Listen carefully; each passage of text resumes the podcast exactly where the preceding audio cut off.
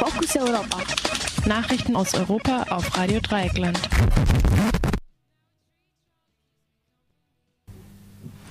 Das deutsche Verteidigungsministerium hat beschlossen, keine weiteren Drohnen vom Typ Eurohawk anzuschaffen. Bisher besitzt die Bundeswehr lediglich ein Testmodell des riesigen unbemannten Flugzeugs.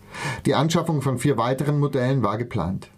Die Drohne sollte zur Aufklärung eingesetzt werden. Die Kosten für die luftverkehrsrechtliche Zulassung galten jedoch zuletzt als nicht mehr tragbar.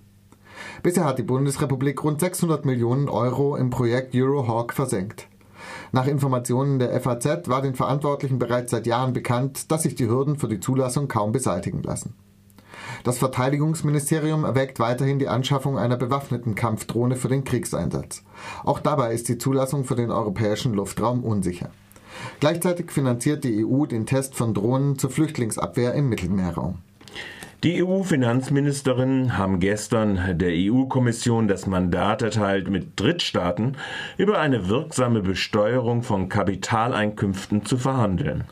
Die Kommission soll nun ein Abkommen ausarbeiten, in dem sich Steueroasen wie die Schweiz oder Andorra verpflichten, Informationen über die Kapitaleinkünfte von EU-Bürgerinnen wiederzugeben. Algirdas Schemeta, Kommissar für Steuern und Zollunion, versprach versprach, die Verhandlungen nun zügig zu beginnen.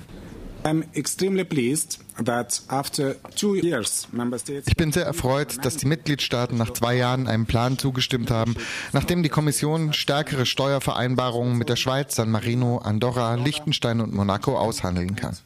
Für diesen Durchbruch muss ich die irische Ratspräsidentschaft herzlich loben. Wir sind jetzt bereit, mit vollem Tempo und hohem Ehrgeiz in diese Verhandlungen zu gehen.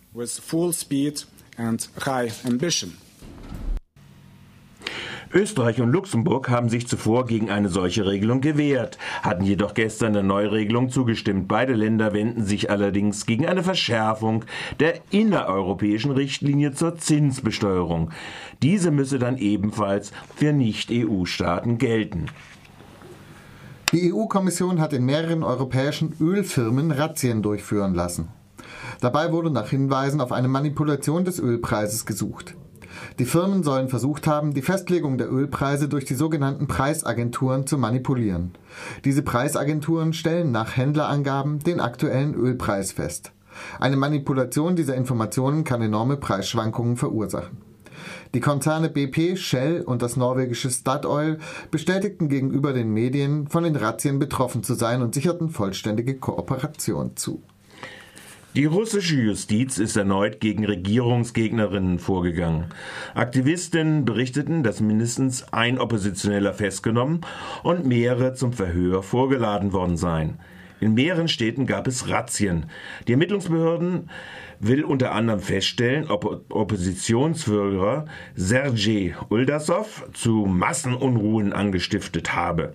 Vor rund einem Jahr kam es anlässlich der Amtseinführung Putin zu Massenprotesten und zu blutigen Auseinandersetzungen mit der Polizei. Fast 30 Kreml-Kritikerinnen sitzen wegen der Beteiligung an Massenunruhen in Untersuchungshaft.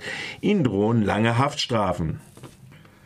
In Ungarn hat die Medienbehörde die regierungsnahe Tageszeitung Magia Hechlap mit einem Bußgeld von umgerechnet rund 850 Euro belegt. Grund für die Strafe waren die rassistischen Ausfälle des rechtsradikalen Publizisten Solt Bayer, der in einem Kommentar Roma als Tiere bezeichnet hatte. Bayer, ein Mitbegründer der Regierungspartei Fidesz und persönlicher Freund des ungarischen Regierungschefs Viktor Orban, hatte anlässlich einer Messerstecherei wörtlich gesagt, diese Tiere sollen nicht existieren, nirgendwo. Eine Lösung muss gefunden werden. Umgehend und mit allen Mitteln. Trotz der Empörung über Bayers Äußerungen ist das Bußgeld für die Tageszeitung nicht unumstritten. Selbst linksliberale Journalistinnen lehnen die Bestrafung der rassistischen Äußerungen als Eingriff in die Pressefreiheit ab. Hintergrund dieser seltsamen Solidarität ist der Streit um das ungarische Mediengesetz, das die Pressefreiheit stark einschränkt und der regierungsnahen Medienbehörde nahezu uneingeschränkte Kontrollbefugnisse einräumt. Strafen wegen, wie es heißt, unausgewogener Berichterstattung trafen bisher eher regierungskritische Medien. Deutsche Welle ehrt rechtsradikale Bloggerin. Wie das Portal Global Voices am Montag berichtete, hat die Deutsche Welle bei ihrem Blogging-Wettbewerb The Bubs die ukrainische Bloggerin Olena Biloscherka als bestes uranische als bestes uranisches Blog geehrt. Das Blog, das unter dem Motto Ich weiß, wie es sein sollte, der rechtsradikalen Szene in der Ukraine eine Stimme im Internet verleiht wurde von 46 Prozent der Nutzer Stimmen gewählt. Die Bloggerin begrüßt auf ihren Blog Fackelmärsche von ultrarechten Gruppen vor Studierendenwohnheime, in denen vornehmlich Araber, Chinesen und Afrikaner wohnen.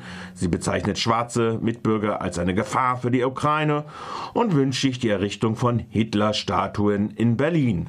Kritiker haben eine Online-Petition gegen die Auszeichnung der rechtsradikaleren Bloggerin gestartet, die mittlerweile mehr als 1000 Unterstützer Nutzerinnen zählt. Die Deutsche Welle hat sich bisher noch nicht zu diesem Fall geäußert.